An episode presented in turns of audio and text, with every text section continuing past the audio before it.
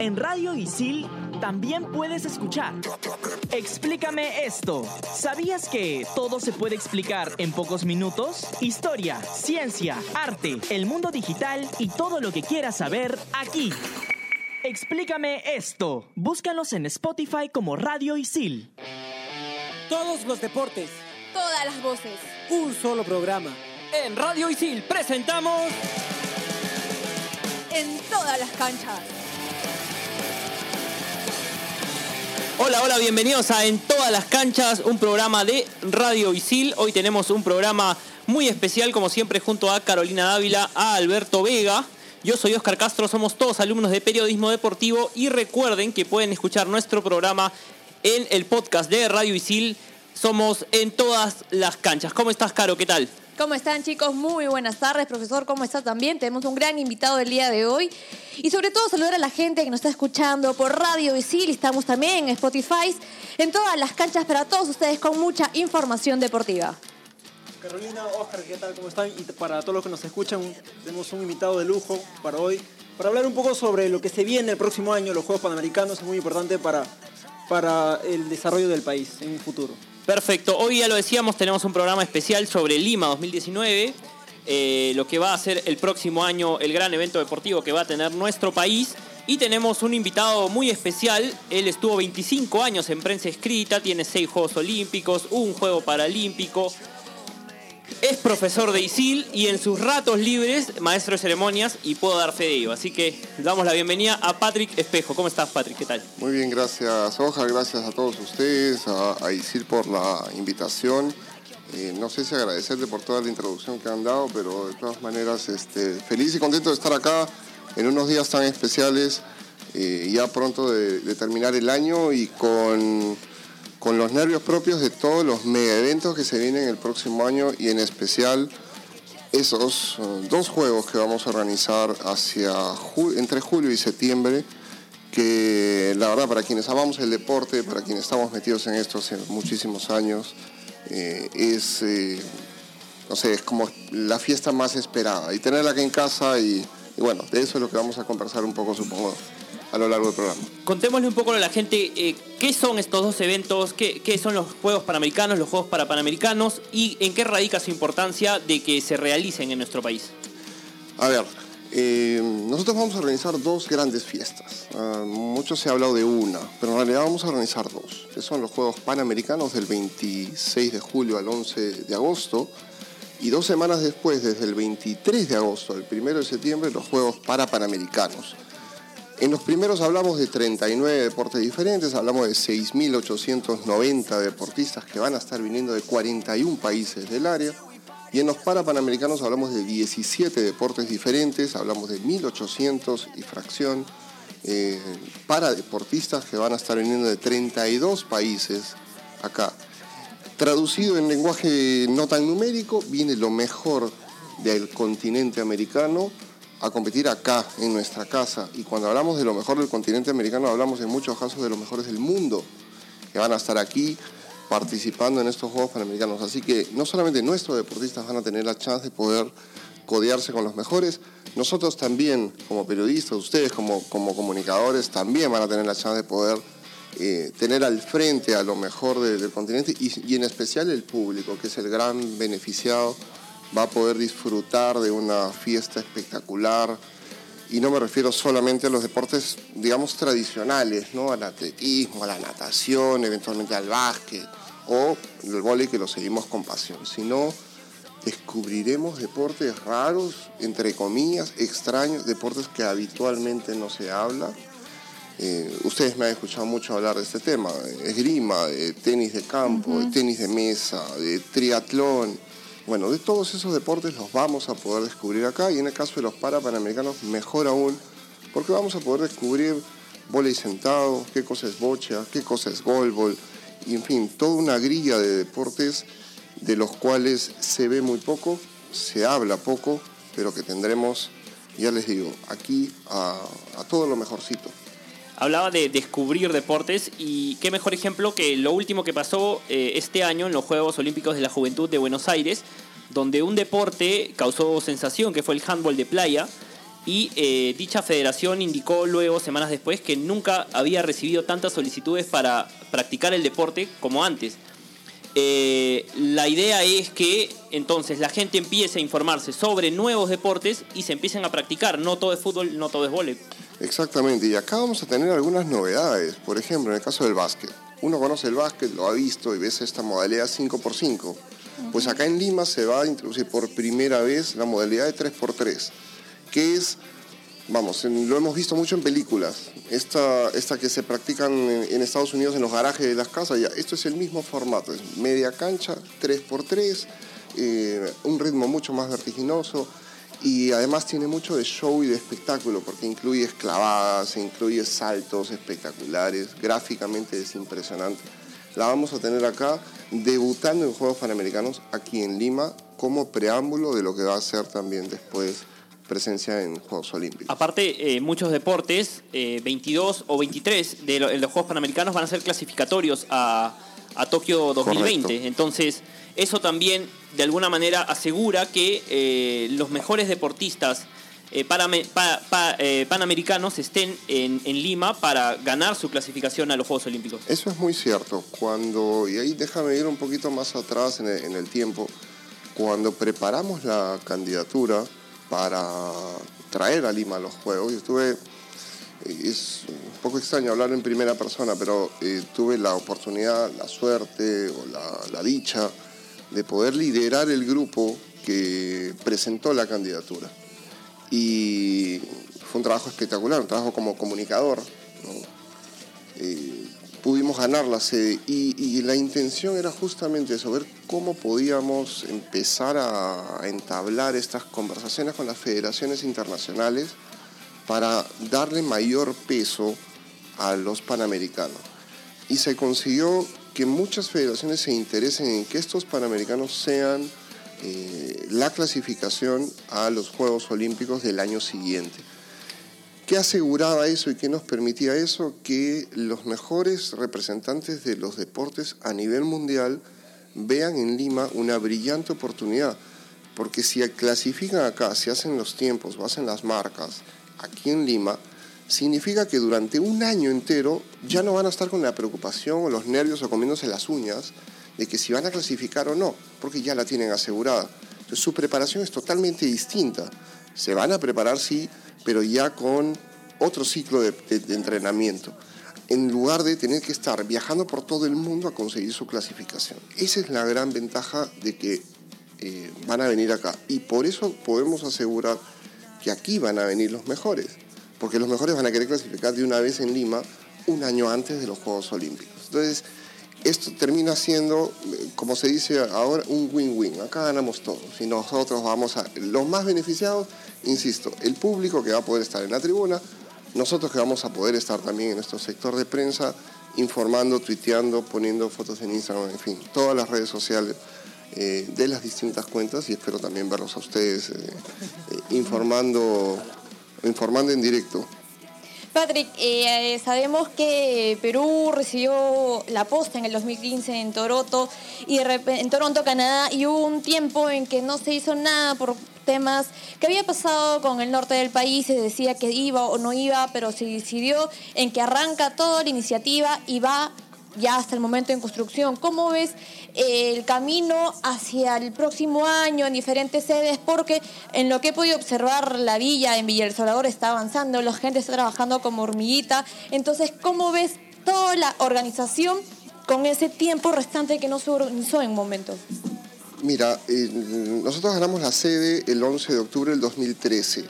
Cuando postulamos y cuando se ganó la sede, uno decía, tienes seis años para poder trabajar, construir, llegar bien y, poder tener todo con mucha anticipación. Hubo muchas cosas que pasaron en el camino, se estuvo trabajando pero en temas que digamos no son visibles.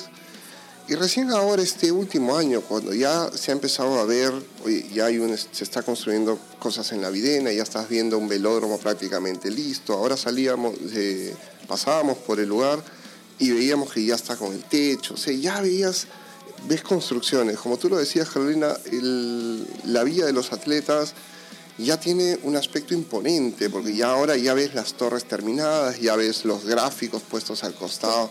Entonces ya ahora sí uno siente pues una, un, burbujeo, ¿no? una emoción y dices, oye, esto ya está avanzando. Eh, que debimos haberlo tenido antes, concuerdo con la gran mayoría, porque esto de repente nos hubiéramos ahorrado algunas horas de, sufrimiento y de discusión que, no. Eh, cuando se dio el, el, año pasado el, el, tema del fenómeno del niño y que muchos, mm, lo diré bonito, sin que suene muy feo, políticos baratos salieron a decir, no, pero esa plata hay que usarla en la reconstrucción del norte, hay que usarla en construir cosas eh, en la ribera del río Rímac porque se va a desbordar por los huaicos que hay en, en Chosica. Y, otra, otra gente salía a decir, no, esto hay que construir eh, colegios en distintas partes del país porque la educación es primero. Y un momentito, lo del RIMAC, hace, ¿cuánto? 500 años que estamos con, con, desde que llegaron los españoles, y en 500 años nadie se le ocurrió construir una, una protección en el RIMAC y si lo quieren usar con la plata de los panamericanos.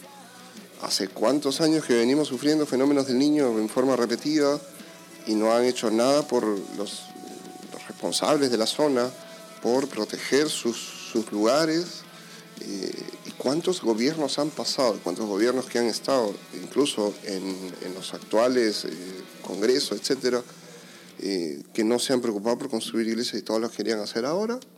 Entonces, felizmente primó este tema de que todo tiene su prioridad y su momento, y para todo debería estar eh, los presupuestos asignados. En ese sentido, eh, quienes amamos esto valoramos mucho que se haya respetado eh, la intención de, llevar a cabo los, juegos y este, gracias a eso tenemos lo que tenemos ahora. Escenarios que están avanzando, una vía de atletas que está, me atrevería a decir, casi al 85, tirando por el 90%, con lo cual hoy solamente falta el revestimiento y vestirlo para la ocasión. Eh, una videna que ha ido mejorando y adelantándose a los plazos. El plazo de entrega de la obra física está prevista para marzo. Es muy probable que la puedan estar terminando a finales de enero o los primeros días de febrero, es decir, 40 días antes de lo previsto con lo cual igual ganamos un mes para que nuestros atletas la puedan este, conocer a, profundidad. Y lo que es Villa María del Triunfo y lo que es el Callao, que son los otros dos clústeres, le llamamos, los otros puntos concéntricos donde van a estar los otros deportes, también están bastante, bastante avanzados. Así que por ese lado, una preocupación menos, eh, una tranquilidad más para, para toda la población, porque los escenarios van a estar. Y por en paralelo, nuestros deportistas también están preparándose, muchos de ellos ya regresando por el tema obviamente de las fiestas a, Lima, pero preparándose eh, intensamente para lo que va a ser estos Juegos en cuanto en siete meses más. Sí. Patrick, a ver, hace instantes mencionabas un poco sobre el problema que había pasado el año pasado, justamente con el tema de los políticos. Atacaron mucho al ministro en ese entonces, al señor Saavedra, lo sacaron de, su puesto, de su posición. Ahora, ¿cuánto podría pasar y cuánto podría sobre todo pesar eh, la responsabilidad del periodista? ¿Cuánto influye en la, responsabilidad del comunicador?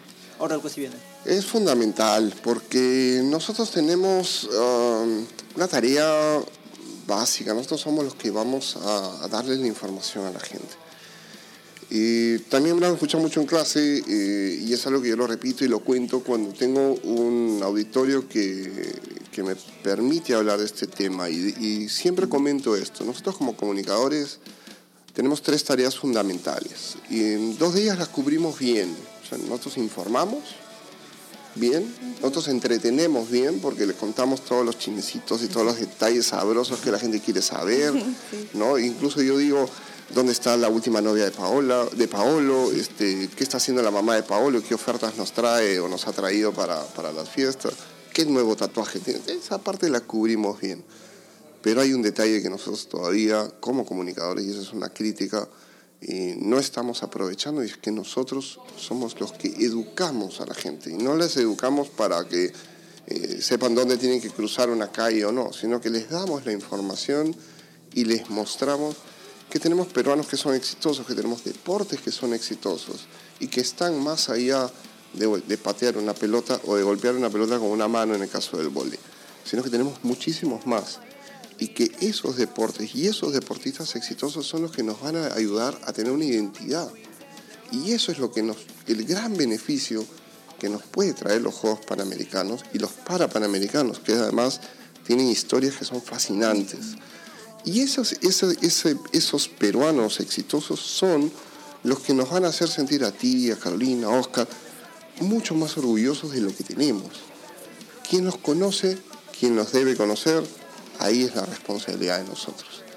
En la medida que la gente sepa que tenemos campeones del mundo en squash, en vela, en, tantos otros deportes, en surf, sabremos que esos deportes existen y que esos deportes nos pueden llevar a decir mañana más tarde, oye, qué orgulloso estoy de mi Perú y no solamente de, de lo que siempre se repite, no solamente estoy orgulloso porque comemos rico, eh, no solamente somos orgullosos porque tenemos una bebida bandera, sino porque tenemos peruanos que nos hacen sentir orgullosos dentro y afuera.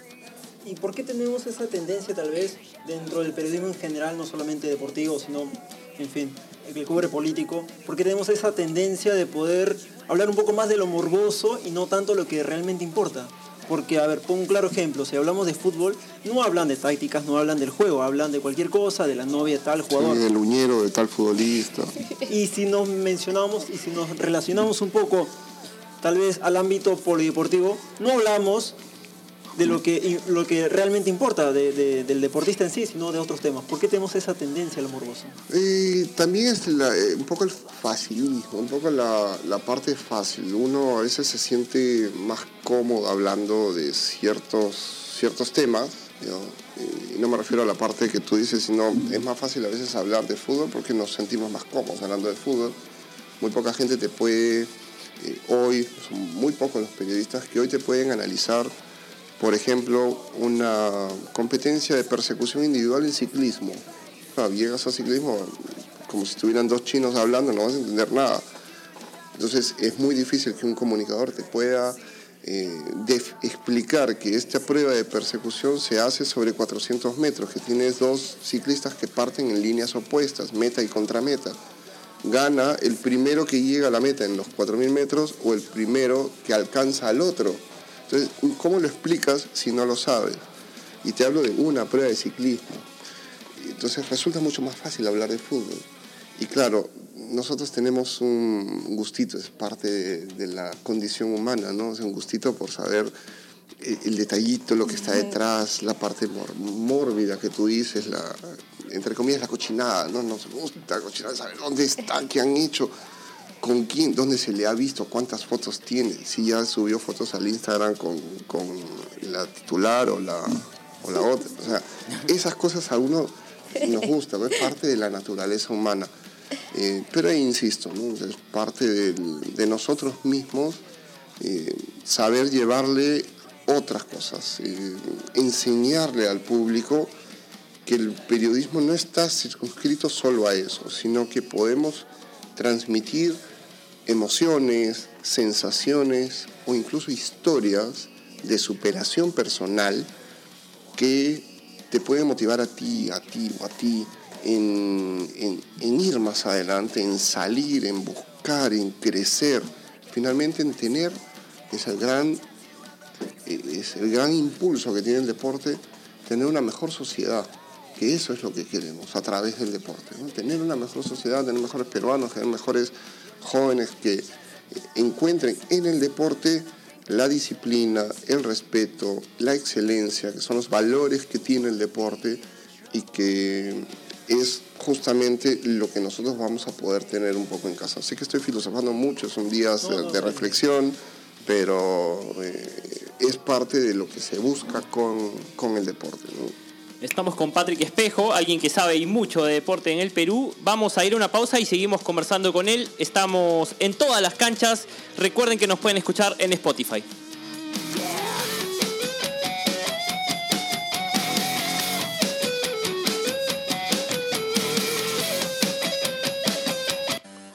Estudia animación 3D en ISIL, la única carrera en el país avalada por Estudio Art de Hollywood. Estudia en ISIL y aprende haciendo. Aprende comunicación integral de la mejor manera, trabajando para clientes reales. Estudia en ISIL y aprende haciendo. En ISIL pensamos en tu empleabilidad y tenemos una propuesta ideal para ti. 21 carreras, acreditaciones internacionales, convenios académicos y horarios flexibles. Cuotas desde 590 soles. Estudia en ISIL y aprende haciendo.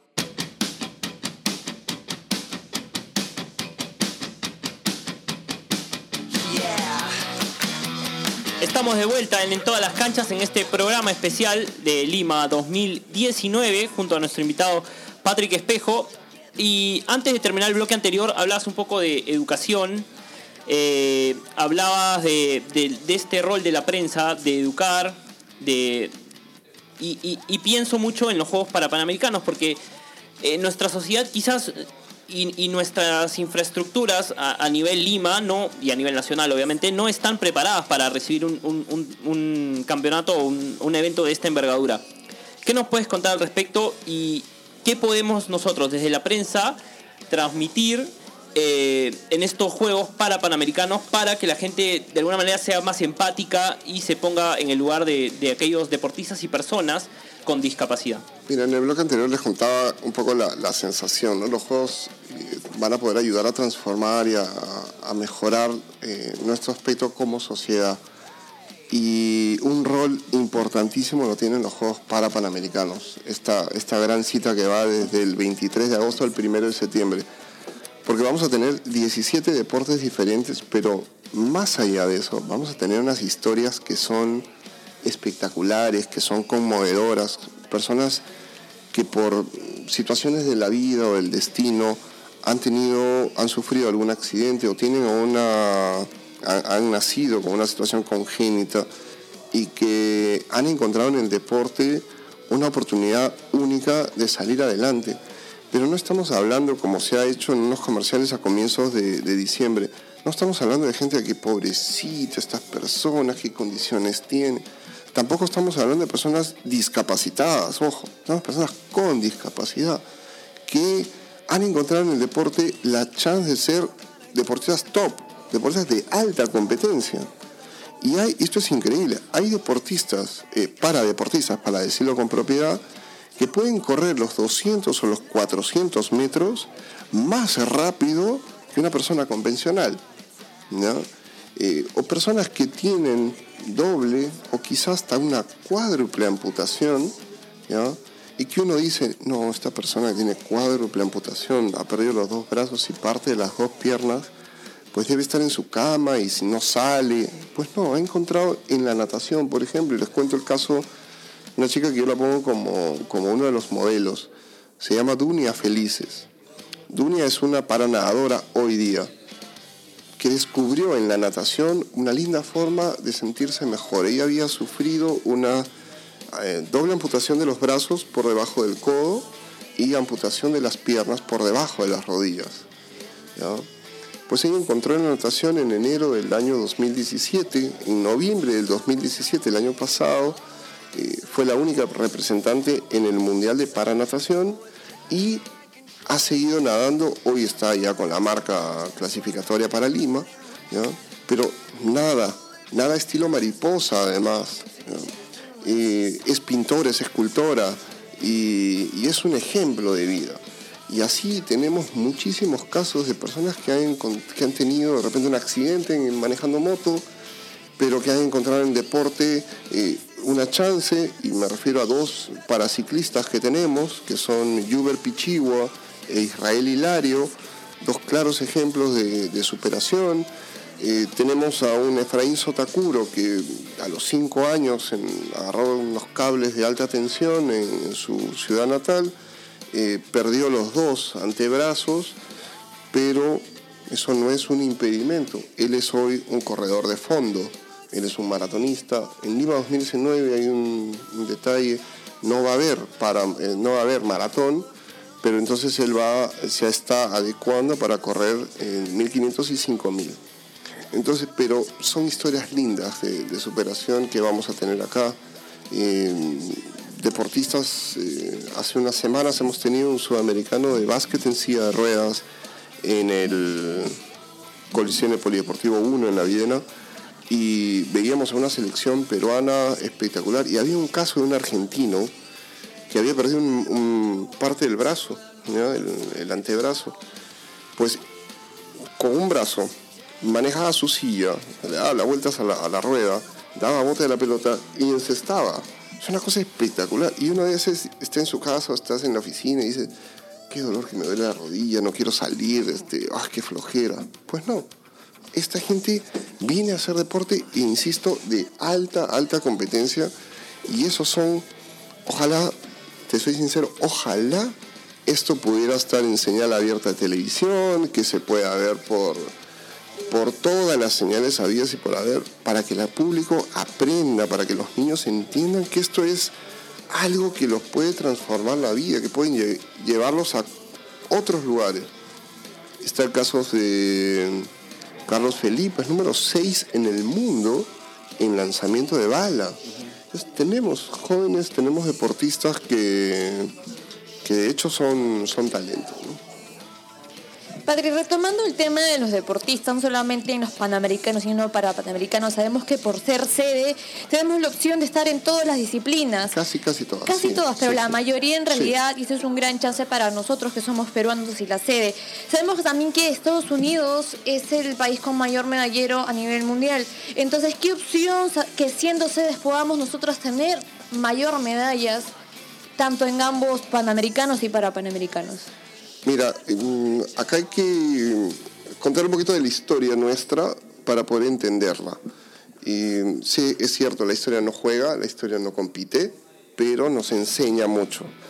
Hasta hoy se han llevado a cabo 17 ediciones de Juegos Panamericanos.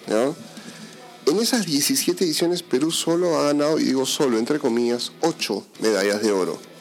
Sería espectacular que en una sola edición podamos hacer lo mismo que hemos hecho en toda la historia. O sea, eh, y te lo digo desde mi perspectiva como, como comunicador, eh, no desde mis posiciones en los diferentes lugares que tengo. Eh, si ganamos 8, yo estaría más que feliz porque habremos hecho lo mismo que en toda la historia que comenzó en el año 51 hasta el 2015. si ganamos más, pues olvídate, nos sentaremos con una, no sé, una salchipapa o con algún plato bandera y, festejaremos porque hemos podido ganar más. Pero si no, yo con ocho estaría más que feliz. Eh, y eso es algo que hay que transmitirle al público, porque el mero hecho de tener presencia masiva de los peruanos no nos asegura las medallas. Los demás países también vienen a, representar, también se han preparado, también vienen a ganar sus propias medallas. Eh, a mí me encantaría decir, mira, vamos a ganar 40 de oro y seremos pues, este, los mejores de los juegos. Tampoco por el hecho de no ganar tantas medallas significa, uy, qué fracaso, ¿no?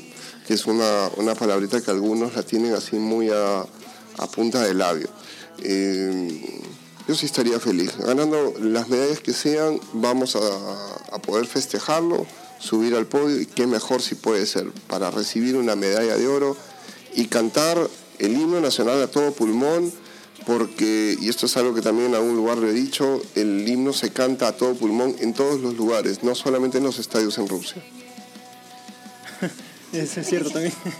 a ver, eh, para poder ganar medallas, para poder obtener buenos resultados, me parece que hay que tener lugares de entrenamiento que sean adecuados, hay que tener sedes, porque se han definido algunas sedes, algunas no. Te pongo un claro ejemplo. ¿Qué pasa con el remo? ¿Qué está sucediendo con el remo?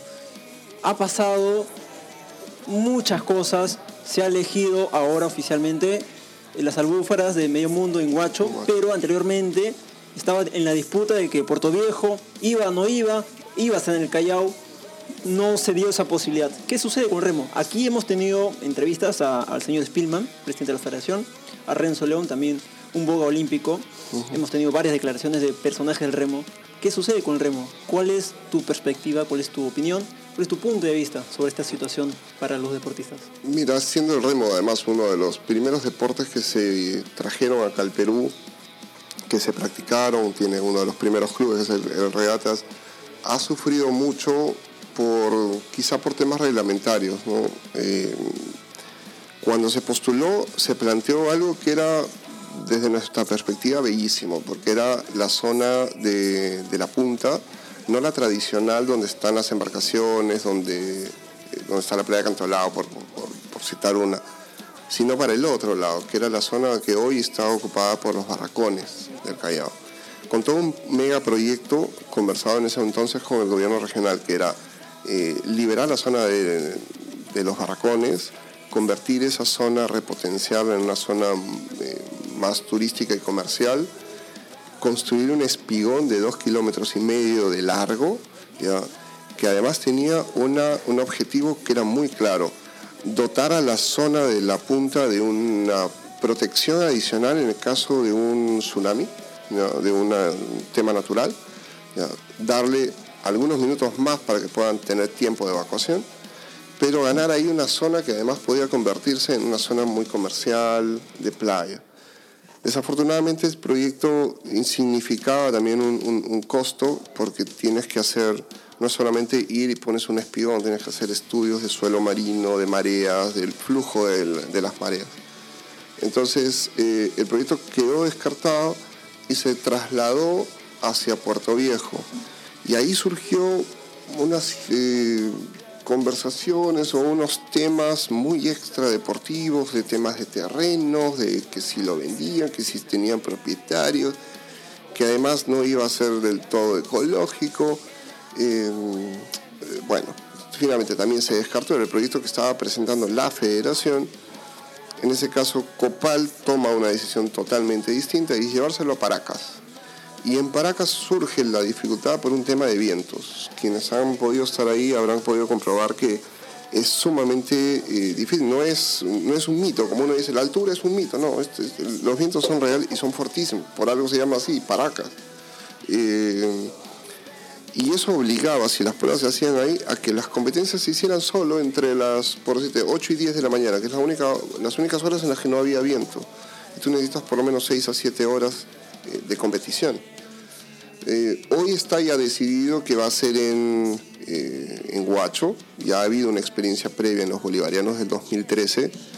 Eh, reglamentariamente hablando, yéndonos ya a la profundidad, a, profundizar el tema, hay algunos asuntos que todavía tienen que arreglar porque el reglamento te exige que tiene que tener una profundidad porque es un tema físico en cada palada el agua bota una, hace una inercia que va hacia la profundidad, que tiene que ser de no más de 3 metros, ni tampoco un mínimo de, de, lo que tiene hoy, que me parece que son 2, porque eso genera un rebote y genera unas ondas, que es la que termina moviendo las embarcaciones que están detrás de la que va primero. Entonces, eh, y hoy surge un tema que ojalá sea un lindo regalo de, ahora de, Navidad y que sea para el, el, próximo año, que es que puedan dotar de infraestructura, casa o bien un gimnasio, un lugar delegado para que el remo también lo pueda aprovechar. Bien, eh, bueno, ya vamos cerrando la, la entrevista. Eh, tendríamos que, que, hacer tres programas, cuatro no, programas sí. con. La verdad con que Patrick, ha quedado un poco corto. Ha quedado, ha quedado corto. Sí, sí, Bastante corto, diría. Muchas preguntas más. Así es. Eh, pero esperamos tenerte eh, muy pronto, te agradecemos por tu tiempo y esperamos, como decía, volver a tenerte antes de los Panamericanos para que sigas ilustrándonos con, con tus conocimientos, Patrick. Yo les había pedido antes de eso poder tener un minutito porque quiero hacerles entrega a ustedes por todo el trabajo que han venido haciendo este año. Estamos además embuidos en un ambiente muy navideño. Un pequeñísimo documento que trabajamos en algún momento hace un tiempito atrás con el Comité Olímpico, que tengo la, la oportunidad de ser el encargado, el jefe de las comunicaciones ahí. Y eh, quiero dejarles unos ejemplares a ustedes por el trabajo que han venido haciendo, difundiendo el, el deporte en general haciendo este esfuerzo con, con ISIL. Así que les quiero entregar Olímpica, que es un trabajo que yo preparé hace un tiempito. Yo digo que es una pequeñez, son 316 páginas eh, de un trabajo. Se voy a entregar a, a ustedes. Ya, espero que lo, lo, disfruten. Si tienen problemas para dormir, dense un librazo y van a estar este, van a estar este, más que... No, sí está bueno. Muchísimas gracias por, Gracias, por pensar en nosotros. Eh, la verdad Gracias. que estamos seguros que es un, es un gran documento y que nos va a servir de mucho a nosotros, sobre todo que estamos en etapa de formación y eh, debe estar lleno de conocimientos. No se los lo- quería dar antes porque hay unos temas que también venían en el final, así que... este, pero bueno, ya, ahora que ya pasó, entonces ya lo van a poder disfrutar mejor. Perfecto, muchísimas gracias Patrick por tu tiempo. Eh, compañero, A muchas ustedes, gracias. gracias. por la invitación y encantado de estar acá. Nos estamos reencontrando en, En todas las canchas la próxima semana con mucha más información. Recuerden que nos pueden escuchar en Spotify. Gracias. Chau.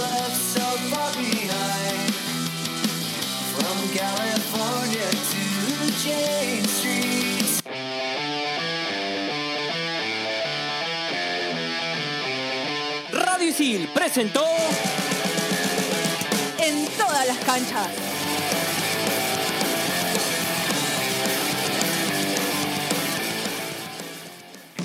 En Radio Isil también puedes escuchar Entretiempo. Seleccionamos al mejor equipo de la comunidad Isil para analizar y resumir lo más importante del mundo del fútbol. Entretiempo. Búscanos en Spotify como Radio Isil.